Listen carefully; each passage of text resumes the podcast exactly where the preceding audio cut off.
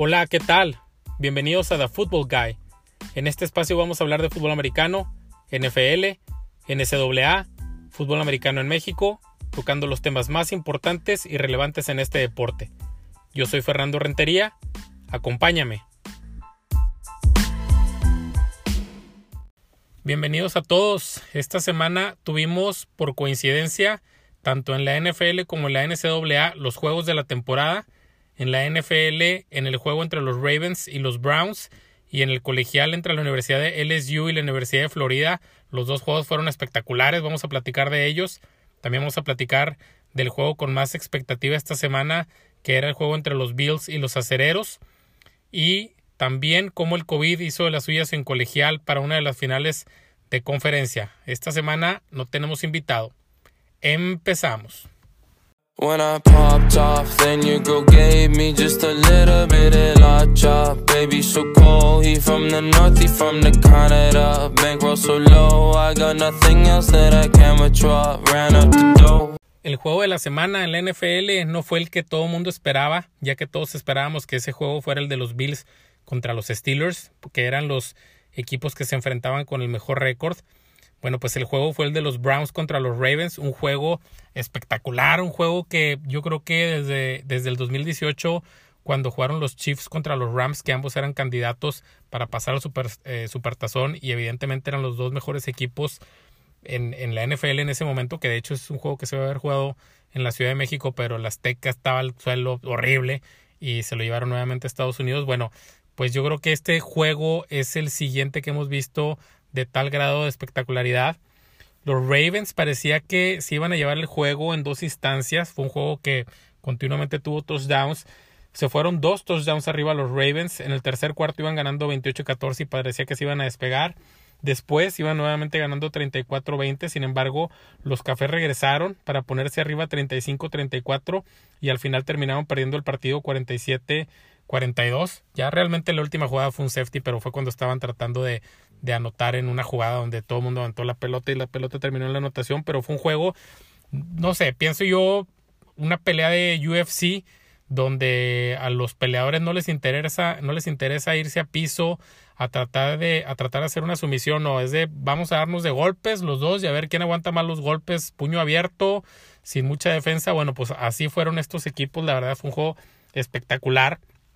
Lamar Jackson, quien había, perdido ya un juego por tener COVID, le dieron supuestamente calambres en el tercer cuarto, se, se, se, fue del campo, entró el coreback de reserva Trace McSorley, pero este también salió lesionado y tuvo que regresar Lamar Jackson, se supone que por calambres y que le estaban dando suero, esto aparentemente derivado de los efectos del COVID. Hay quien dice también que estaba en el baño, que fue al baño, no lo sabemos pero regresó en una cuarta oportunidad y regresando tiró un pase de más de 40 yardas para Hollywood Brown y se van arriba nuevamente los Browns. Eh, decía alguien como el Sid Campeador regresó a salvar el día. Fue un juego pues de los dos mejores equipos por carrera en la NFL, en la NFL actualmente. Entre los dos anotaron nueve touchdowns por tierra. Los cafés, la verdad, se ganaron mi respeto. Ya lo dije la semana pasada, otra vez lo reafirmo. El primer juego de la temporada lo perdieron contra los mismos Ravens y les puso una paliza a los Ravens. Bueno, pues ahora se defendieron, jugaron de frente, eh, no se vieron como un equipo con mentalidad de que no, pues ya vamos perdiendo, que se haya caído, sino una mentalidad fuerte, siguieron jugando. Yo creo que mientras la carrera siga dando, este equipo va a ser sólido. Siempre un equipo que corra va a ser un equipo fuerte. ¿Por qué? Número uno, porque desgasta la defensiva. Número dos, porque no te presta el balón a tu ofensiva. Tarda, tarda mucho más en que puedas nuevamente recibir el balón. El, reloj sigue corriendo. Estos son los cafés. Vamos a ver, vamos a ver lo que les, lo que les queda. Hay un juego pendiente también contra los Steelers, que esperemos que los Steelers todavía tenga, tengan algo por qué jugar, porque es el último juego de la temporada, si no me equivoco, para que este juego lo jueguen pues de frente a frente y vamos a ver qué, qué, traen estos dos equipos y vamos a ver si los cafés nuevamente pueden pelear contra estos equipos que ya son del siguiente nivel en la conferencia americana. Y por su parte los Ravens bueno pues a Lamar Jackson ya teníamos un buen tiempo que no lo veíamos jugar como jugó este juego. Nuevamente nos confirma que su habilidad o su capacidad mayor es corriendo la pelota. No es un no es un coreback con mucha puntería y esto lo he dicho muchas veces lo tiene que afinar sin embargo, aun y cuando todo el mundo sabe que va a correr, él sigue corriendo y él sigue haciendo yardas diferente. Por ejemplo, lo que veo con Kyler Murray, que Kyler Murray ya lo veo como que lo están conteniendo un poco más. Lamar Jackson es más fuerte. No sé si sea más rápido, pero sí más fuerte. Tiene un poco más de habilidad. Es más grande también. Eh, Kyler Murray está en los 1.80. Eh, Lamar Jackson está en el 1.90, 1.90 y tantos. Entonces, creo que este, esto hace una diferencia importante. Y bueno, vamos a ver si les alcanza los Ravens, porque en este momento están en el octavo puesto en la conferencia americana en las posiciones y solamente pasan siete. Necesitan ganar sus siguientes juegos y un poquito de ayuda de los demás equipos para que algunos equipos que están por delante de ellos pierdan y se metan a los playoffs y el que se supone que iba a ser el juego de la semana entre los Bills y los Steelers, bueno, pues terminaron ganando los Bills el primer tiempo fue bastante competido, se veían muy parejos los dos equipos, sin embargo, en el segundo tiempo la verdad es que los Bills se despegaron. Antes de que terminara el, primer tiempo, le hicieron una intercepción que regresaron hasta la anotación, un pick six a Ben eh, Roethlisberger. Los Steelers en la defensiva blitzearon en todas las jugadas, pero en todas las jugadas me pareció increíble. Yo siempre he dicho que yo sería, si fuera un coordinador defensivo, pondría presión a determinados corebacks pero no en todas las jugadas. Tienes, tienes, que, tienes, que hacer, tienes que hacer ajustes, tienes que engañar. Si siempre haces lo mismo, te van a encontrar la, la, solución, te van a ajustar y te van a dar vuelta a lo que estás haciendo. Y fue exactamente lo que pasó. Al principio tenía mucha presión Josh Allen y por eso no podían avanzar los Bills. Sin embargo, los Steelers siguieron haciendo lo mismo, mandando a toda la casa adentro, a todos los jugadores en blitz. Y bueno, pues los Bills ajustaron para el segundo tiempo los Steelers no ajustaron y los empezaron a quemar los Bills y los empezaron a quemar y los Steelers se murieron con su plan de juego, no quisieron ajustar y bueno, pues aquí tenemos el resultado. La realidad es que los Steelers tienen a muchos jugadores lesionados, defensivos principalmente como Bud Dupree y pues esto está impactando bastante la defensiva. Sin embargo, no es eso realmente el problema de los Steelers, ya que la defensiva bien o mal se defiende, la ofensiva es el problema. En los últimos tres juegos, los Steelers han anotado 15, 17 y 19 puntos solamente. No han podido anotar más de 20 puntos. Esto va a cambiar este fin de semana porque van a jugar contra los bengalíes. Seguramente van a ganar por muchos puntos. Pero aquí hay un punto rojo. La ofensiva de los Steelers, los, los equipos ya los leyeron, ya los conocen. No es un equipo que corra bien la pelota. Es un equipo que vive mucho por sus pases cortos a sus receptores, que tiene un montón y esto es lo que le están cubriendo al Big Ben, los pases cortos, que reemplaza la corrida y están obligando a los Steelers a correr, que no pueden correr porque no tienen buenos jugadores. Connor no es la solución, es un buen, es un buen corredor, pero no es un corredor top para llevar una ofensiva. Y también están obligando al Big Ben a tirar largo y el Big Ben ya no se ve bien tirando pases largos como su primera opción. No digo que no pueda tirar un pase largo, sí lo puede tirar, tiene brazo, tiene puntería, sin, sin embargo ya no es su, su forma de juego primaria que le va realmente a dar las yardas importantes y esto es lo que lo están obligando a hacer las defensas. Y bueno pues ahí están los resultados. No se ve bien el Big Ben también se ve lesionado se ve hasta cierto punto ya se ve viejo ya no tiene la misma movilidad. Vamos a ver es un equipazo los Steelers tienen una racha de dos juegos solamente perdidos tienen tiempo para recuperarse su calendario se torna un poco más cómodo las últimas tres semanas y vamos a ver si les alcanza pues para mantenerse en los equipos de la cima o si los pueden alcanzar, lo pueden alcanzar algunos otros equipos y darles vuelta y quitarle algo de la ventaja que pueden tener eh, de tener un juego o dos de playoff en su casa. Y los Bills por su parte, bueno pues como lo comentaba, batallaron el primer tiempo pero en el segundo tiempo ajustaron, se dieron cuenta que estaba blitzeando Pittsburgh, o se dieron cuenta desde la tercera jugada del juego, yo creo. Sin embargo, lo que hicieron es empezar a mandar a sus, a, sus receptores en rutas cruzadas cortas. Stephon Dix tuvo un juegazo, Cole Beasley también tuvo bastantes recepciones, y bueno, pues esto acabó por, por que los blitz de los Steelers no funcionaran y vimos cómo en el segundo tiempo avanzaron y avanzaron y avanzaron y los Steelers no cambiaron y bueno, pues lo siguieron, le siguieron dando la misma receta a los Steelers hasta que sacaron el juego. Viven de la mano de Allen. Allen se ha visto un poco más estable estas, estas últimas semanas. Se ven bien, pero nuevamente si Allen se le sale un poquito de control, se empieza a chavetar como de repente le pasa, ahí es cuando los Bills sufren. Vamos a ver qué pasa en las siguientes semanas también con este equipo. Los jefes se vieron esta semana pasada no tan fuertes como nos tenían acostumbrados. Bueno, voy a, voy a corregirme. Empezaron el juego y el primer tiempo no fueron los jefes a los, que, los cuales nos tienen acostumbrados los últimos tres años. Sin embargo, a partir de ahí cambió completamente, le pusieron on a su ofensiva y cambió todo, pues de la noche que estaban al día. Iban perdiendo 10-0 contra los Delfines. Patrick Mahomes tuvo tres pases interceptados en el juego. Había llegado con solamente dos pases interceptados en toda la temporada. Sin embargo, esos, después de esos 10 puntos, anotaron 30 puntos seguidos. Estos estos eh, jefes que son impresionantes.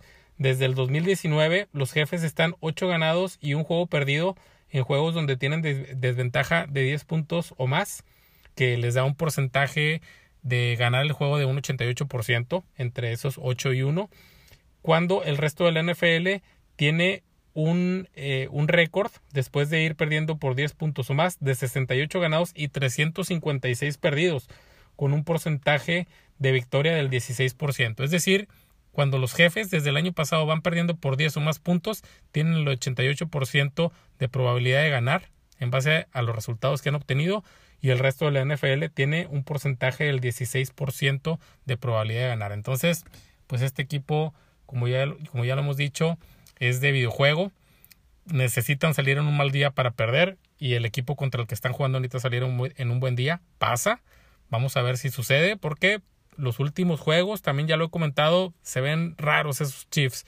Cuando necesitan, prenden el botón de power y le, y le dan, pero va a haber una vez donde traten de darle esa, meterle cuarta velocidad al, al, Ferrari y no la va a agarrar, y es ahí donde se puede venir una sorpresa para este equipo. Y la historia más interesante de, este, de esta temporada al inicio de la temporada por lo menos era si Brady o Belichick era realmente el componente más importante en los Patriotas y en el éxito que tuvieron durante 20 años, ahora que ya está en otro equipo que está en los Bucaneros Brady. Bueno, pues eso parece que fue hace 5 años, ya que pues los Patriotas mm, no son el equipo que se esperaba. Cam Newton no fue la solución. Sería interesante ver si le ofrecen un contrato nuevamente los Patriotas a Cam Newton para el año que entra, porque solamente tiene contrato por un año, o ya mejor empiezan con un coreback nuevo, ya que esto no ha funcionado muy bien. Por primera vez desde el 2002 no van a ganar más de 10 juegos los Patriotas, lo cual es increíble. Y no van a ganar su división por primera vez desde el, desde el 2008, ya que con, el, con la victoria de los Bills, pues ya no tiene posibilidad los Patriotas de alcanzarlo. Tampa, por su parte, va bien, sin embargo, no va tan bien como esperábamos. Parecía que iba a ser uno de los equipos fuertes y bueno, pues eso ya no está sucediendo. Es un equipo comodín. Y bueno, pues esta es esta historia a ver cómo acaba. Sin embargo, ha perdido pues bastante punch, la verdad, por los resultados de los equipos. Por su parte, en la misma conferencia nacional, los Santos que, que tenían el primer lugar en la división al perder su juego contra Filadelfia, que tenían como coreback a Jalen Hurts, su primer juego siendo novato, porque banquearon a Wentz, pues perdió eh, los Santos el primer lugar de la, de la conferencia, ahora lo tienen los Packers y pues necesitan ayuda. Los Santos, aunque esta semana van contra los Cafés, perdón, van contra los Chiefs y no está todavía Drew Brees, entonces pues parece ser que a lo mejor van a perder otro juego y de plano ya no van a poder alcanzar a esos empacadores. Por cierto, hablando de los Patriotas, en los últimos tres juegos, sumando las yardas de los últimos tres juegos por aire, solamente tienen 272 yardas, que da un promedio de 90 yardas por juego. Así pues, bueno, es muy difícil que puedan ganar. Recuerden que este fin de semana hay juegos de fútbol americano sábado y domingo, siempre cuando la temporada está por terminar y que el fútbol americano colegial termina su temporada, la NFL también se brinca el sábado esta semana no sé por qué lo hicieron así, sin embargo, pues se va, se va a cruzar los juegos del NFL con las finales de las conferencias del fútbol americano colegial, pero tenemos NFL sábado y domingo a partir de esta semana para que estén atentos. ¿Cuáles son los equipos que ya están calificados en la NFL? Pues tenemos en la conferencia nacional a los empacadores y a los santos y en la conferencia americana tenemos a los jefes y a los acereros. ¿Y cuáles son los equipos que ya están eliminados? En la nacional solamente tenemos a los Falcones. Esta es una conferencia donde no se han separado tanto los equipos contendientes del resto, solamente hay un equipo eliminado.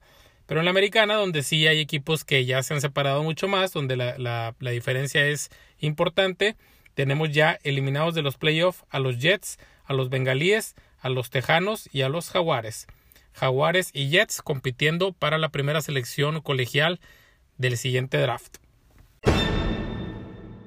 En el fútbol americano colegial, el juego de la semana entre la Universidad de Florida y la Universidad de LSU, LSU siendo el campeón que no está teniendo un buen año, ha perdido ya bastantes juegos, 19 de sus 22 titulares ya no están en el equipo del año pasado, muchos ya están en la NFL, otros terminaron su elegibilidad y ya no están jugando, entonces es un equipo con muchos novatos, inclusive el coreback ni siquiera es el coreback que inició como titular la temporada, es un novato que a medio temporada lo cambiaron porque el otro no daba una, bueno, este, este coreback se llama Max Johnson y es hijo de Brad Johnson, el cual eh, pues jugó muchos años en la NFL con los Bucaneros. Bueno, pues este equipo se metió al campo de la Universidad de Florida, que hay que decirlo, el, el, juego estuvo en un escenario casi perfecto porque era de noche, hacía frío, había una neblina en todo el campo. Creo que lo único que faltó fue la gente, ya que había alrededor de 20 mil personas, pero no, no había un estadio lleno por el COVID. Dos equipos históricos y la Universidad de Florida estaba por jugar este fin de semana que viene la final del SEC, es decir, ya estaba calificado para, para la final de su conferencia contra la Universidad de Alabama. Sin embargo, tenía oportunidad todavía de meterse a los playoffs, donde solamente entran cuatro equipos y a estos cuatro equipos los seleccionan un comité. Pues uno de los, de los equipos que parecen seguros para pasar a los playoffs es la Universidad de Alabama, contra la que va a jugar este fin de semana Florida, esa final de conferencia. Alabama no ha perdido ningún juego, es el equipo número uno en la nación. Y si Florida, que solamente tenía un juego perdido, podía ganar esa final, llegar, llegar con un solo juego perdido a la final, ganarle a Alabama, muy seguramente este comité les iban a dar el lugar en el playoff que le correspondía a Alabama, porque Florida le había ganado a Alabama y los dos tenían un juego perdido solamente. Pero pues entraron confiados y bueno, aquí les voy a describir un poco de lo que pasó en el juego.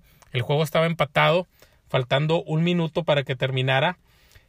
Había, estaba la Universidad de LSU con la pelota a medio campo, tenían una tercera oportunidad de largo, mandan un pase de alrededor de seis yardas, la toma el receptor, pero lo taclean luego, luego, no llega al primero y diez, se queda varias yardas corto el primero y diez, y uno de los jugadores que lo tacleó, de nombre eh, Marco Wilson, que es un corner, cuando lo taclea se queda con el, con el, con el zapato, con el chut del jugador, se le sale a la hora de taclearlo, se levanta Wilson y avienta el zapato y al aventarlo pues vuelan los pañuelos, le marcan una conducta antideportiva que es un primero y diez automático y le da oportunidad a LSU de que siga avanzando. Seis jugadas después patean un gol de campo la Universidad de LSU con 57 yardas ya que avanza más en el campo y se van arriba por un, por un gol de campo 37-34, faltando 20 segundos y quitándole la oportunidad a Florida de poder pasar a los playoffs. Entonces esto fue algo histórico,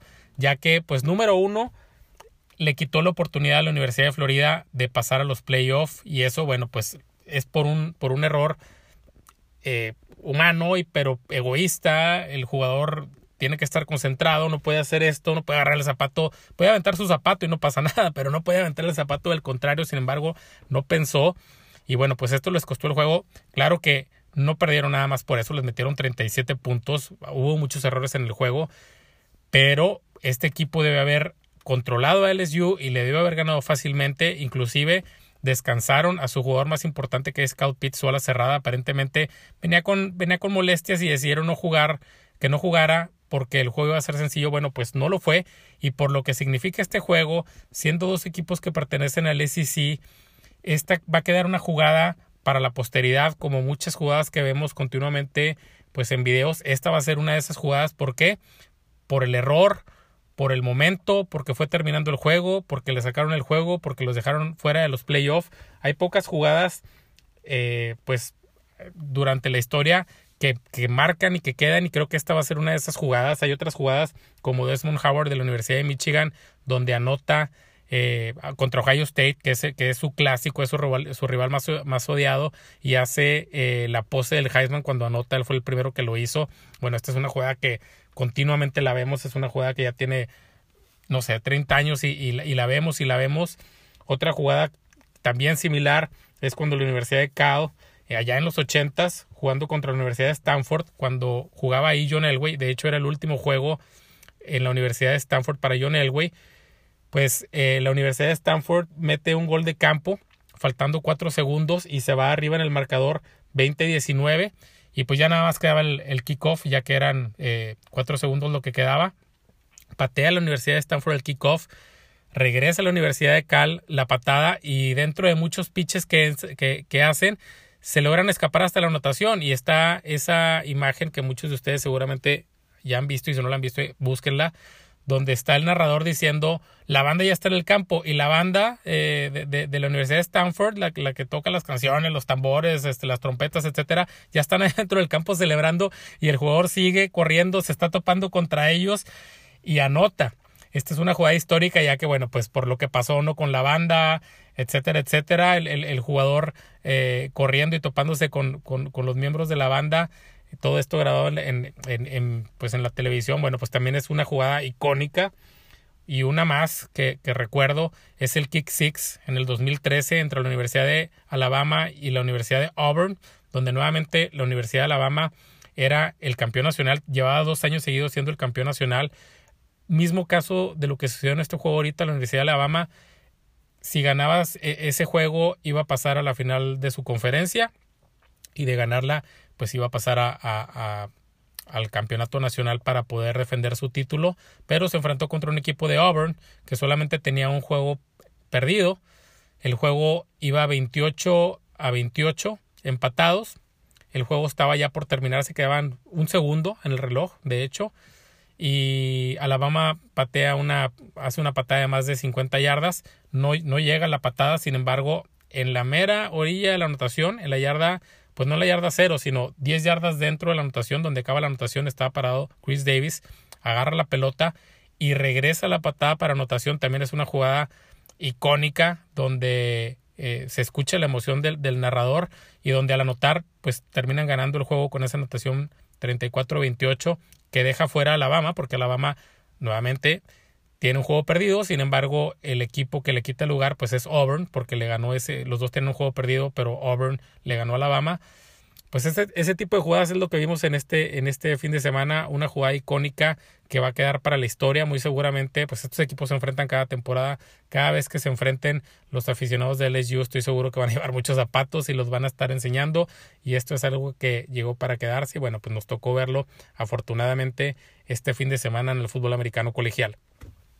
Y lo increíble, el Pac-12, la conferencia que decidió jugar hasta el último debido al COVID, originalmente habían suspendido su temporada, sin embargo, después de que vieron que todo el mundo estaba jugando, decidieron pues jugar su, su temporada. Solamente jugaron cinco juegos en esta conferencia y pasó a la final la Universidad de USC que pasó invicto en sus cinco juegos contra la Universidad de Washington que también había ganado todos sus juegos sin embargo, la Universidad de Washington se contagiaron de COVID esta semana.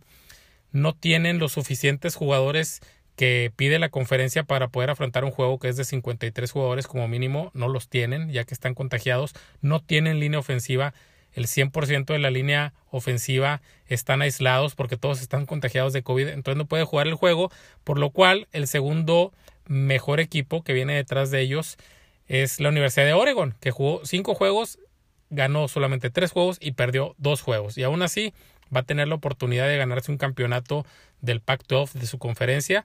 Bueno, pues esto es lo que pasa en los tiempos de COVID. Yo creo que Oregon jamás imaginaba que este iba a ser la situación. Personalmente a mí me gusta la Universidad de Oregon porque son explosivos, porque los uniformes son muy vistosos, tienen muy buena, eh, muy buen marketing, muy buena media. Eh, pero se lo merece la Universidad de USC porque va invicto y la Universidad de Oregon está ahí pues por pura suerte. Esta semana eh, son los juegos de campeonato de conferencia. Para que estén al tanto, empieza el viernes entre este juego de Oregon contra la Universidad de USC. El sábado tenemos eh, este por el campeonato del Pac-12. El sábado tenemos a Northwestern contra Ohio State por el campeonato del Big Ten. También tenemos Oklahoma contra Iowa State por el campeonato del Big 12 el sábado. Mismo sábado, y creo que el juego más, más cerrado que vamos a tener la Universidad de Clemson contra la Universidad de Notre Dame por el campeonato del ACC. Si, si gana Notre Dame, Clemson muy seguramente quede fuera de los playoffs, ojo. Y por último, la Universidad de Alabama contra la Universidad de Florida por el campeonato del SEC, que es el juego que les comentaba. Al haber perdido ya este juego la Universidad de Florida, prácticamente aún y le gane Alabama, está fuera de los playoffs. Entonces, para que los vean este fin de semana, los campeonatos en el fútbol americano colegial. Dinámica de la semana. Estamos a tres semanas de terminar ya para ver quién va a ser el ganador de un casco oficial del NFL del equipo de su elección.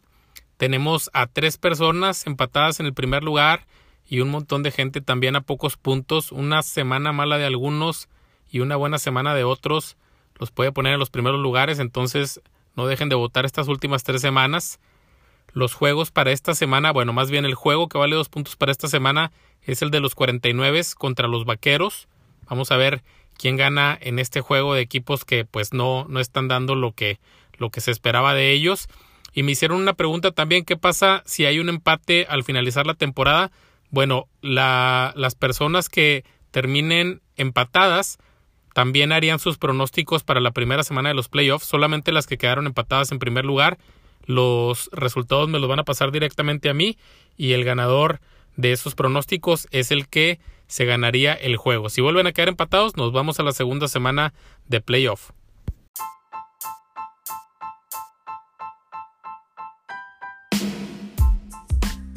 Muy bien, les agradezco el tiempo de escucharnos.